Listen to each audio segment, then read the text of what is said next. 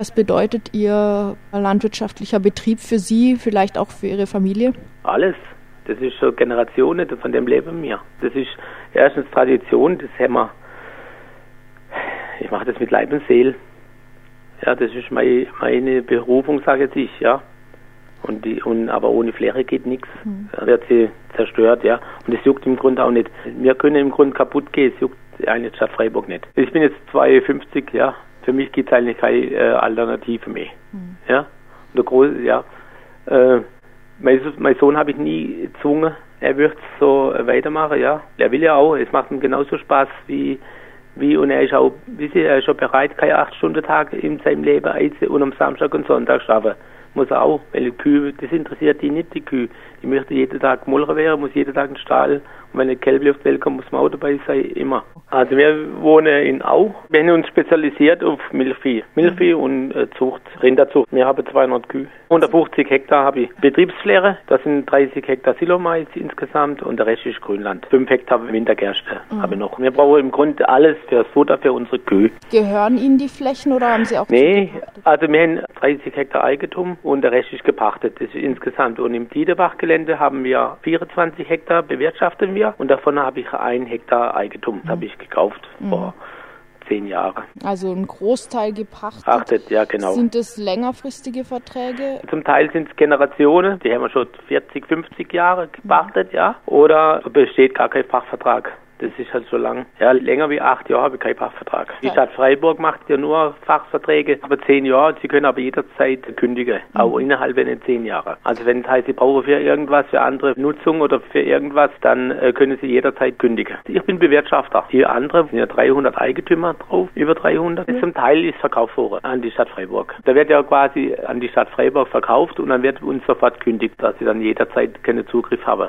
Erst wenn sie es kaufen als Eigentümer, ist da hat man noch Kündigungsschutz, ja, und dann ist aber Ende. Mein Vater war Pächter von dem Rieselfeld. Da habe ich Traktorfahrer gelernt, mit acht Jahren. Da hätte mein Vater zehn Hektar pachtet gehabt. Vom Rieselfeld sind wir dann durch Zufall rüber aufs Diederbach-Gelände gekommen. Das war unser Ausweich. Jetzt sind wir wieder weg. Aber jetzt, wo soll, man, soll ich jetzt ja, wo soll ich jetzt auf dem Mond? Meine Berufskollegen kämpfen auch um jeden Quadratmeter. Das ist ein grundlegendes Problem. Es gibt in Deutschland einen absoluten Run auf vorhandene Fläche. Das sieht man schon daran, dass täglich ca. 60 bis 70 Hektar Land in Deutschland quasi bebaut werden, täglich. Das war mal größer, es war mal in den 2000er Jahren ca. 130 Hektar. Und man sieht es eigentlich bei jedem Bauernbetrieb, dass es Konflikte gibt um die Landnutzung sei es mit Naturschützern, sei es, dass die Städte Wohngebiete planen oder auch Gewerbegebiete, was ja sehr in ist, dass Discounter oder auch generell Gewerbeansiedlungen auf die grüne Wiese gestellt werden und dafür auch gigantische Flächen benötigt werden.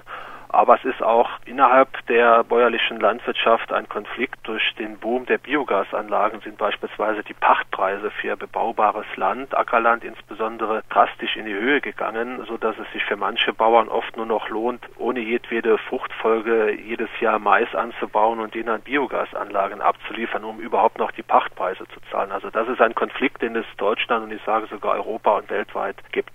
Einerseits brauchen wir ja Futter für unsere Kühe. Normalerweise reicht es schon, außer dieses Jahr. Problem war, wir haben bis 2015 war Druck und 2016. Ja, mhm. normalerweise reicht. Andererseits brauchen wir wieder auch Ausbringungsfläche für unsere Gülle. Wegen dem kann ich ja nicht sagen, äh, ich kaufe jetzt Futter, sage jetzt mal, weiß ich wo, ja.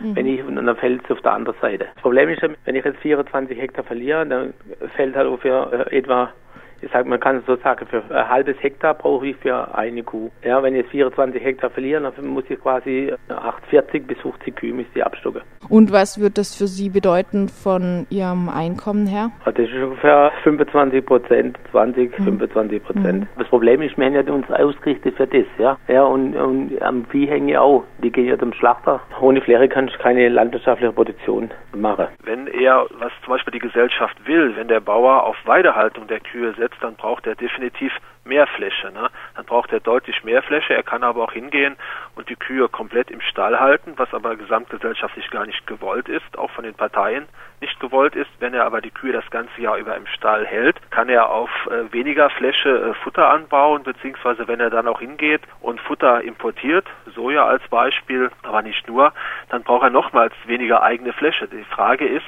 A, Weidehaltung der Kühe, will ich das als Gesellschaft, dann braucht der Bauer mehr Fläche und B, ist die Frage, soll er das Futter hier produzieren oder soll er es importieren? Und es gibt ja auch gerade beim Bundesverband Deutscher Milchviehhalter auch äh, schon Bauern, konventionell wirtschaftende Bauern, die angefangen haben, aus dem Sojaimport auszusteigen, die kein Soja mehr aus Argentinien, Brasilien oder auch Paraguay hierher importieren und die angefangen haben, Eiweißträger, Ackerbohnen und Futtererbsen selbst zu produzieren, wodurch natürlich die Milchleistung etwas heruntergeht, aber insgesamt sind die Erfahrungen positiv. Die Kuhgesundheit steigt erheblich und die haben dann auch Milchleistungen von 8.500 bis 9.000 Liter pro Jahr. Wie viele Leute arbeiten bei Ihnen mit? Also ich habe drei Angestellte, ein Lehrling, mein Sohn und meine Frau und meine Mutter noch. Wenn Sie verkleinern müssten, müssten Sie Leute, also Angestellte also, entlassen? Ja, also einer ist weg. Mhm. Das kann ich dann nicht mehr finanziell. Ich meine, wenn der Milchpreis ist eh letztes Jahr ganz schlecht gewesen. Also langfristig muss man sagen, müsste einer äh, gehen. Wie lange arbeiten die Angestellten jetzt schon bei Ihnen? Der eine ist schon fünf, äh, der ist schon 25 mhm. Jahre da, 28 mhm. Jahre. Und die anderen sind jetzt, das ist ja Saisonarbeitskräfte, die wechseln all Jahr mhm. oder all halb Jahr. Ihr Sohn hat er bisher vor, den Hof zu übernehmen? Ja, hat er vor. Wegen dem kämpfe ich auch, sag ich mal. Ja. Dass Bauern generell in Deutschland kaum eine Lobby haben, ne, das sieht man auch bei den Milchbauern, die gegenüber den Molkereien, auf gut Deutsch gesagt, das fünfte Rad nur am Wagen sind. Sie haben eine Andienungspflicht. Sie müssen komplett die Milch an die Molkereien abliefern, mit denen sie einen Vertrag haben. Sie haben eine Kündigungsfrist von zwei bis drei Jahren, was völlig irregulär ist. Und sie haben die Rückwärtskalkulation. Wenn du dir ein Handy kaufen gehst in den Laden, dann vereinbarst du einen Preis, entweder den, der da steht, oder da handelst du noch drei Prozent Konto oder Rabatt aus und dann bezahlst du das und hast dein Handy oder Smartphone. Wenn du dir jetzt vorstellst, wie das in dem Verhältnis Bauer-Molkerei läuft, dann gehst du dein Smartphone kaufen, der Gestalt und nimmst dir das Smartphone, vereinbarst mit dem Händler, dass du das bezahlen wirst und sechs Wochen später teilst du dem Händler mit, äh, ich habe noch Kinder, ich muss noch Unterhalt zahlen, ich hatte noch unvorhergesehene Ausgaben, ich musste eine Renovierung, bla bla bla machen und kann da jetzt statt 220 nur 80 Euro dafür zahlen. Es tut mir leid. So, und du zahlst dann 80 Euro und das Handy ist dir. So mhm. läuft das im, im Verhältnis Bauern und Molkerei. Aber das ist eine Situation, in der alle Milchbauern drin sind in Deutschland, so gut wie alle. Und diese extreme Drucksituation wird jetzt durch diese Bauvorhabenkiste nochmal verstärkt. Wir sind halt stadtnah und, und Fläche, das ist auch unser Hauptproblem. Und die Stadt Freiburg hat uns noch kein Ersatz, sie sagt zwar, sie tun uns Ersatzfläche suchen, aber hier im Umkreis von 15 Kilometern gibt es im Grund keine Fläche, wo mhm. unbewirtschaftet ist, landwirtschaftliche Fläche. Mhm. Und wenn die sage, ich, wir bekommen Ersatzfläche, der wird aber der, wo jede Fläche bewirtschaftet, wird im Grunde das gekündigt. Das ist ja dumm. Also es wird im Grunde wie so ein Schneeballsystem. Wir bekommen Fläche, der andere verliert wieder. Also das Gleiche, es wird nur versetzt. Das ist ein Hauptproblem. Weil jetzt sagen wir so, viele Landwirte, sagen wir in Opfingen oder Waldershofen, denen ist ja zum Teil schon gekündigt worden. Wegen Diedebach-Gelände. Das ist stadteigenes Gelände und die Stadt Freiburg meint, wir sollen jetzt nach Opfingen fahren oder nach Waldershofen, Freiburg-Waldershofen. Und die Landwirte, wo dort die Fläche bewirtschaftet, die gehen dann leer aus. Die Wege wären immer länger, weiter weg, ist auch ein Problem. Wisst ihr, wenn ich jetzt eine Wiese ums Haus rum mache ich es dreifache gegenüber, wenn ich nach Waldershofen mit dem Traktor fahren muss. Mein Stiedebach ist so für uns das weiteste Gelände. Und nach Hochzugsrichtung für, für, auch, für unser Betrieb nach Ehrenstädter, nach Aufzug sind ja auch andere Betriebe, ja, da lohnt es sich fast nicht mehr. Ja. Da kann man es auch nicht bleiben lassen. Aber an unsere Existenz denkt keiner. Das juckt überhaupt nicht. Kein Mensch interessiert, da wird nur ja, und einerseits möchte sie Grün City machen, Green, ja, Öko, Natur und regionale Produktion. Das interessiert die Herren gar nicht. Das interessiert nichts. Was ist regional? 500 Kilometer oder hier um, um die Stadt Freiburg rum? Das ist die Frage. Der Konflikt spitzt sich zu, wenn es da nicht nur um Einkaufszentren geht, sondern um Wohnbebauung. Hier in Freiburg haben wir eine besonders angespannte Wohnungslage wie in anderen größeren Städten. Da tut sich jetzt ein Konflikt auf. Es beginnt die Tendenz, dass Menschen sich gar nicht mehr leisten können, in Freiburg zu wohnen. Und wenn dann Bauern ihre Ackerflächen nicht abgeben wollen oder sich auch dagegen wehrt, dass die Stadt Pachtverträge ihrer eigenen Flächen auflöst, dann entsteht natürlich auch das Bild, dass hier Interessen Einzelner gegen ein öffentliches Interesse stehen an ähm, weiteren günstigen Wohnflächen. Wie wäre mit diesem Dilemma umzugehen? Schwieriger Konflikt. Grundsätzlich ist es halt so, dass sich dieser Anspruch beißt mit dem ebenfalls von der Freiburger Stadtverwaltung und auch der Partei Die Grünen propagierten Postulat der Nachhaltigkeit und es beißt sich äh, mit dem Postulat auf regionale Produkte zu setzen, auf regionale äh, Nahrungsprodukte zu setzen, weil sowohl Nachhaltigkeit und regionale Produkte zu erzeugen, dafür braucht es Fläche und dafür braucht man Landwirte vor Ort. Also was hier dahinter steht, hinter diesem Konflikt, ist die Frage, wie will ich das Nahrungsmittel produziert werden und vor allen Dingen auch wo will ich das Nahrungsmittel produziert werden. Es wird sicherlich in Freiburg immer auch weiterhin, auch wenn dieses Gebiet so kommen sollte, was ich äh, hoffe, dass es äh, gelingt, das zu verhindern, aber wenn es denn kommen sollte, werden auch die Kühlschränke weiter gefüllt sein. Dann werden eben weiterhin, wie bisher auch schon, Bioprodukte aus, meinetwegen aus Ägypten und, und anderen Ländern aus aus Osteuropa kommen. Die Frage ist, setzt eine Verwaltung oder setzt eine Stadtpolitik auf Nachhaltigkeit nicht nur auf der verbalen Ebene und auf regionale Produkte oder ist das eben nur ein Lippenbekenntnis? Und das ist der Konflikt, um den es hier geht. Im Hintergrund steht natürlich der Wachstumszwang, der in dieser Gesellschaft aufgrund des vorhandenen Wirtschaftssystems immanent ist. Es besteht ein immer größerer Bedarf an Wohnraum, der auch dadurch äh, besteht, äh, weil die Wohnungen immer größer werden. Und da muss man sich halt entscheiden, was man will. Ich bin der Meinung, dass nicht jeder, und das muss man vielleicht auch mal die Ehrlichkeit halber sagen, dass nicht jeder in einer Stadt wohnen kann der will. Und es gibt ja durchaus auch Alternativen. Da geht es um einen Flächenplan, den man für das gesamte Bundesland aufstellen muss. Stichwort Förderung des ländlichen Raums.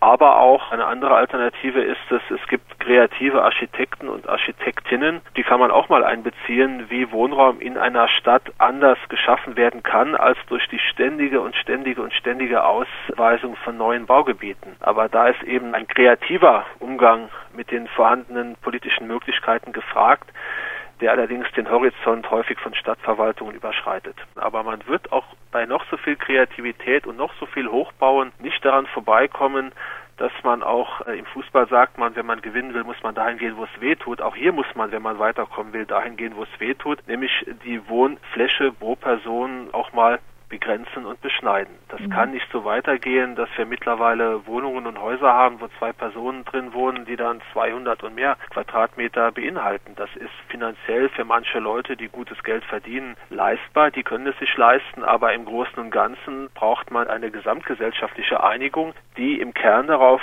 hinzielt, dass wir pro Person weniger Wohnfläche zur Verfügung haben. Oder wir bebauen komplett das gesamte Land. Das kann man jetzt auf Baden-Württemberg beziehen, man kann es auf Deutschland Deutschland beziehen. Wir bebauen komplett das ganze Land mit neuen Wohnungen und verhindern damit Landwirtschaft. Das ist die andere Alternative, vor der es mir kraut. Es geht ja ums Allgemeine. Es geht ja um den Flächeverbrauch insgesamt. Man kann ja nicht einmal heißt regionale Produktion und andererseits sind die Fläche für Sportgelände, für Wohnungsbau, für das Gewerbegebiet und da machen sie ein oder zwei stöckige Häusle drauf. Wenn man die Bifänger anschaut, wo jetzt 30 Jahre alt sind, da haben sie einstöckige Bungalows geplant. Das muss man innen verdichten sag ich mal. Und die Großstädte in der ganzen Welt, das geht nur nach oben. Mhm. Ja, wenn ich jetzt die neuen Stadtteile, die neuen Dinge, das sind höchstens drei, vier Stücke und dann ist fertig. Also soll mal fünf oder sechs, dann kann man quasi weniger, kleinere, weniger Fläche mehr Wohnungen. Ich will ja nicht sagen, dass die Leute sind da, da kann man nicht sagen, ja, der wird hier in Freiburg nicht erleben und weiß ich was. Aber man muss so eine andere Innenverdichtung von Plätzen, wo noch frei sind und dann sollte man Wohnungsausbau, alte Häuser einfach nach oben. Sag jetzt, ich kann ja nicht ewig Flächeverbrauch machen. Wenn man da liest, die Stadt Freiburg plant für jede Wohnung, also für jede Person 0,2 Quadratmeter Wohnraumvergrößerung pro Jahr. Also heißt für jeden Bürger in Freiburg wird 0,2 Quadratmeter pro Jahr äh, bis 2030 hochgerechnet. Dann kommen größere Wohnungen. Theoretisch ist es ja gar nicht. Das ist so 6.000, 7.000 Wohnungen bräuchte man gar nicht. Dieterbach bräuchte man nicht. Sie haben das hochgerechnet. Wenn man 200.000 Einwohner mal 0,2 Quadratmeter pro Jahr hochrechnet, von 2016 bis auf 2030, das sind ein Haufen Wohnungen. Vor 15 Jahren haben viele Aktien gekauft.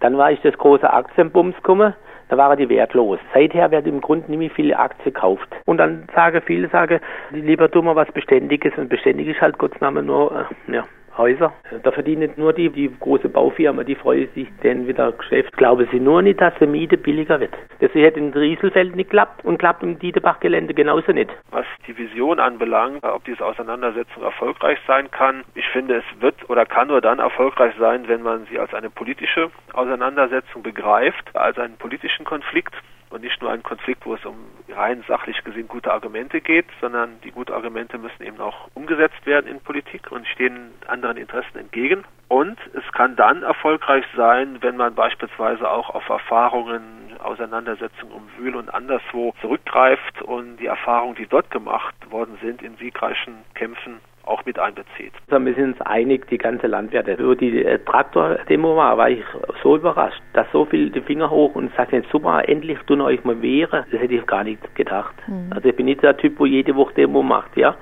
Sag es mal. Also ist ja gar nicht so, dass die ganze Bevölkerung da sagt, wir brauchen jetzt unbedingt noch einen neuen Stadtteil. Sie haben ja jetzt äh, eine Bürgerinitiative ja. mitgegründet. Ja. Äh, was erhoffen Sie sich da? Haben Sie tatsächlich noch Hoffnung, dass die Stadt ihre Pläne für das, den neuen Stadtteil Dietenbach einfach stoppt oder könnte es da Kompromisse geben? Wir hoffen, dass es noch gestoppt wird. Dass noch normale Vernunft, Menschenvernunft kommt. Mhm. Haben ja. Sie da schon irgendwelche Signale gekriegt von Gemeinderätinnen? Teils, teils, teils, teils. Und dann haben sie ihre Grundstücke noch gar nicht. Also es kann, ja, die Stadt Freiburg plant und plant, aber die Eigentümer haben sie noch nicht gefragt, ob sie es verkaufen möchten. Also ich bin zum Beispiel noch nie angeschrieben worden, ob ich es verkaufen möchte. Ja, das werden wir sehen. Wir kämpfen noch. Was sollen wir machen?